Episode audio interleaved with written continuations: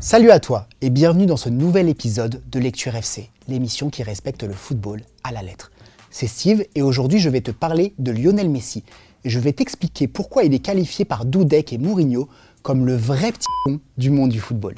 Je vais aussi et surtout te raconter les coulisses du vestiaire du Real Madrid lorsque Mourinho était coach de la Casablanca au cœur de la période des plus grands classicos de l'histoire, ceux du début des années 2010, le Barça de Guardiola contre le Real de Mourinho.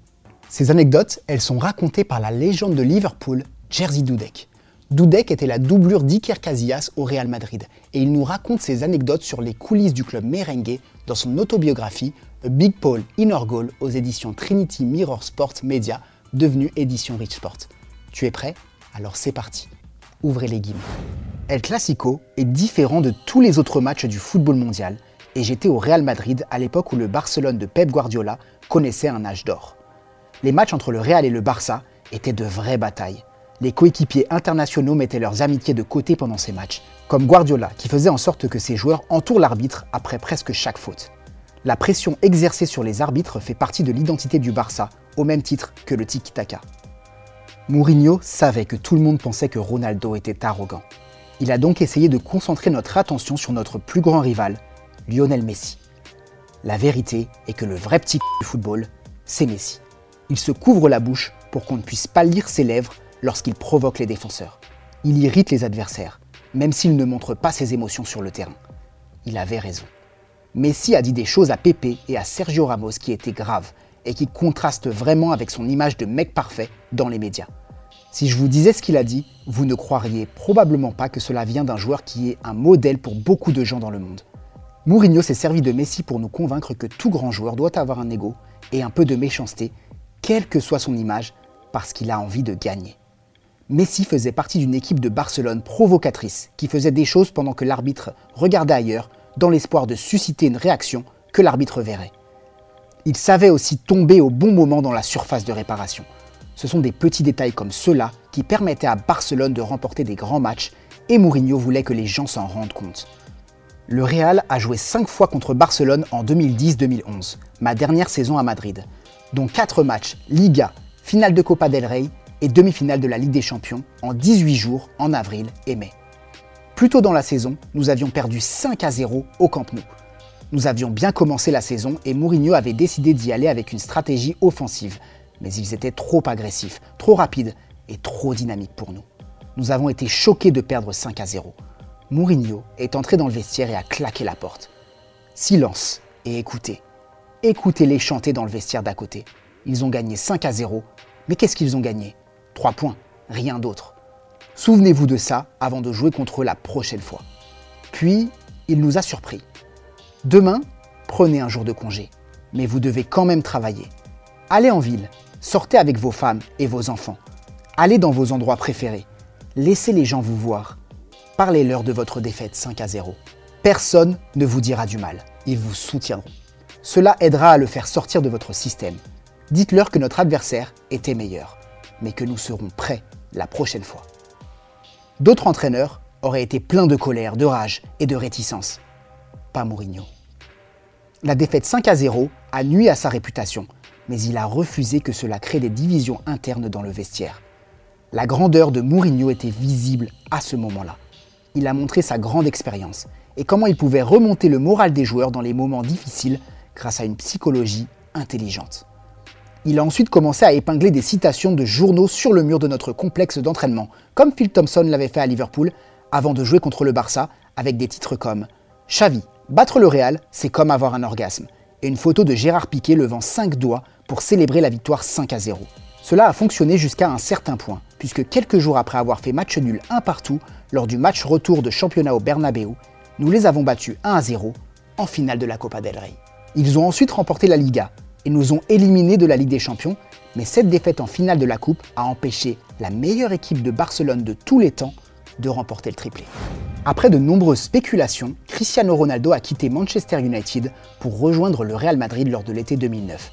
Vous avez probablement lu beaucoup de choses sur lui, mais c'est l'un des joueurs les plus professionnels que vous puissiez rencontrer. Si l'entraînement commençait à 11h, il était là à 9h15 il faisait du travail supplémentaire dans le gymnase avant et après nos séances d'entraînement de 90 minutes. Je l'ai observé pendant près de deux ans et je peux dire que tout ce qu'il a accompli sur le terrain est le fruit de son travail acharné. Il incarne également ce qu'est une superstar du football moderne. Peu d'autres ont leur propre marque comme son CR7 et il est très vite devenu la tête d'affiche numéro 1 au Real. Cristiano est ambitieux, il veut être la star. S'il ne reçoit pas une passe quand il pense qu'il devrait, il boude. Cela énervait parfois les gars, mais on s'y est habitué. Sa personnalité et son caractère sont similaires à ceux de Raoul. Raoul n'était pas toujours content quand on gagnait 3 à 0 et qu'il ne marquait pas. Il préférait une modeste victoire 2-1 avec son nom sur la liste des buteurs. Il adorait marquer le but de la victoire, être le héros, et Cristiano est pareil. Il veut être le buteur à tout prix et a une mentalité égoïste à ce sujet. Je pense qu'il considère ses coéquipiers comme des assistants qui travaillent en vue de sa grandeur, et cela a irrité Mourinho. Mourinho a beaucoup travaillé avec lui. Il savait que son compatriote se souciait plus de son propre succès que de celui de l'équipe, mais il ne l'acceptait pas.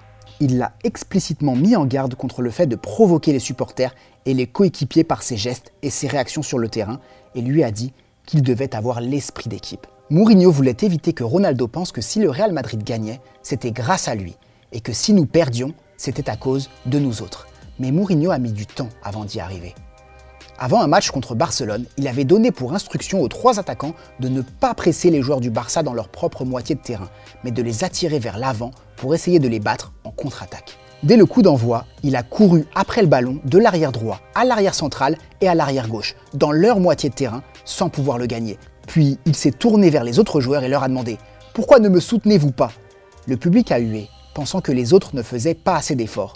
Ensuite, Mourinho lui a demandé dans le vestiaire pourquoi il l'avait ignoré. Cristiano est le genre de gars qui n'a pas peur d'échanger des mots, et Mourinho et lui ont ensuite eu une discussion franche, sans agressivité, devant le reste de l'équipe, sur leurs points de vue tactiques différents. Plusieurs autres gars ont eu leur mot à dire, et je me suis dit que s'ils avaient eu cette discussion six mois plus tôt, l'équipe se serait peut-être soudée plus vite et nous aurions gagné la Liga et peut-être la Ligue des Champions plutôt que Barcelone. Je restais régulièrement tard après l'entraînement pour que Cristiano s'entraîne à tirer ses fameux coups francs. Il fallait évidemment qu'il devienne bon pour marquer face à moi. Sa balle peut prendre des trajectoires incroyables, différentes de n'importe quel autre joueur. Et on dit toujours que c'est à cause de la façon dont il frappe la balle, mais il y a une autre raison. Ronaldo a des petits pieds. J'ai affronté quelques autres joueurs qui pouvaient frapper la balle comme lui, mais avec moins de puissance, et ils avaient aussi des petits pieds. Cristiano porte des chaussures de taille 41 et je pense que le fait d'avoir des pieds plus petits lui permet de mieux contrôler la puissance de ses jambes que les autres. Il écrase efficacement un ballon lorsqu'il le frappe et du coup, il s'envole comme un ballon qui perd son air. Essayer d'arrêter un ballon qui se déplace dans de différentes directions à une telle vitesse est incroyablement difficile. Je m'en suis rendu compte à l'entraînement. Je dois aussi dire que Cristiano est un modèle parfait en dehors du terrain pour les jeunes joueurs, mais il est très soucieux de son image. Il se faisait couper les cheveux tous les quelques jours et passait beaucoup de temps devant le miroir, dans le vestiaire, pour s'assurer qu'il était au mieux de sa forme avant les interviews télévisées et les matchs. Il se mêlait aux plaisanteries des autres garçons dans le vestiaire, mais il ne supportait pas très bien de perdre. Nous avons perdu contre Lyon en Ligue des Champions et j'avais invité le champion de boxe, Darius Michalczewski, à assister au match. Il est venu nous voir nous entraîner le lendemain et il a été choqué lorsqu'il a vu Cristiano arriver et refuser de signer des autographes à des enfants. Je vais le défoncer, putain, a dit Darek. Putain, comment peut-il être comme ça avec les enfants? Je l'ai calmé et j'ai parlé à Cristiano. Je ne suis pas ici pour les putains d'autographes, a-t-il dit en colère. Je suis ici pour gagner. On a été éliminé de la Ligue des Champions par Lyon hier soir, putain. Je suis énervé, laisse-moi tranquille. Les enfants ont été particulièrement déçus par lui, et il a donné l'impression de se comporter en diva. Mais Ronaldo est un perfectionniste qui prend les défaites personnellement. Heureusement que Darek ne l'a pas frappé. Ronaldo n'aurait peut-être jamais remporté le soulier d'or après un chaos de sa part. Alors que la course au titre s'intensifiait, nous avons fait match nul un partout avec Barcelone au Bernabeu en avril 2011. Mourinho est entré dans le vestiaire et a dit que ce n'était pas un mauvais résultat parce que nous avions joué une grande partie de la deuxième mi-temps à 10 après l'expulsion de Raoul Albiol. Mais ensuite, il nous a surpris. Je vois que vos relations avec les médias sont très bonnes. Je sais que nous devons nous entendre avec eux, mais je ne pensais pas que vous vous entendiez si bien avec eux. Ils m'ont dit que vous ne vouliez pas de réunion avant les matchs, que nous nous entraînions de la mauvaise façon sur les coups de pied arrêtés, que nos séances tactiques n'étaient pas assez bonnes, mais surtout, j'allume ma télévision 4 heures avant le match et qu'est-ce que je vois? Un journaliste qui dévoile notre composition. Comment peut-on les surprendre si l'un d'entre vous est un rat? Oui, oui, un rat. Quelqu'un a communiqué le 11 de départ avant le match. Il savait tout sur nous. On s'est entraîné toute la semaine. On voulait les surprendre. Il a continué à crier que Barcelone était au courant de son plan de faire jouer Pépé au milieu de terrain pour marquer Lionel Messi. Je suis toujours en première ligne. Je contrôle ce qui se passe dans ce club. Je vous mène au combat, comme un général. Mais alors que nous sommes sur le point d'attaquer, l'un d'entre vous me poignarde dans le dos. Vous me poignardez dans le dos avant un match aussi important? Ses yeux ont commencé à devenir pâles. Je ne l'avais jamais vu dans un tel état émotionnel avant. Où est le rat? C'est qui? Qui ça peut être? C'est toi peut-être?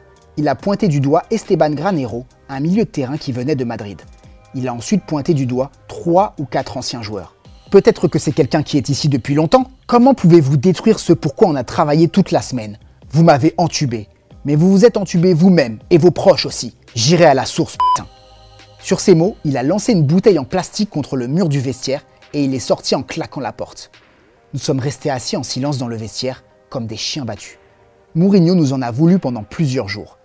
Silvino, l'entraîneur des gardiens de Mourinho, m'a dit que cela avait laissé une cicatrice dans l'âme de José et qu'il avait même envisagé de quitter le Real Madrid. Les médias ont commencé à spéculer sur le fait qu'il avait perdu la confiance du vestiaire, qu'il s'était disputé avec Cristiano Ronaldo et qu'il soupçonnait en privé Iker d'être la balance parce que sa petite amie, maintenant sa femme, était la journaliste de télévision Sarah Carbonero et qu'elle devait avoir des informations provenant du vestiaire. Je n'ai jamais su qui avait dénoncé l'équipe ce jour-là, mais ça a marqué le début des problèmes entre Mourinho et Casillas.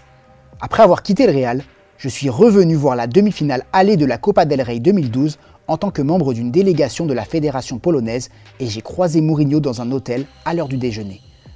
Je lui ai demandé comment ça se passait et il m'a répondu On a un problème avec une fille, mais on va s'en occuper.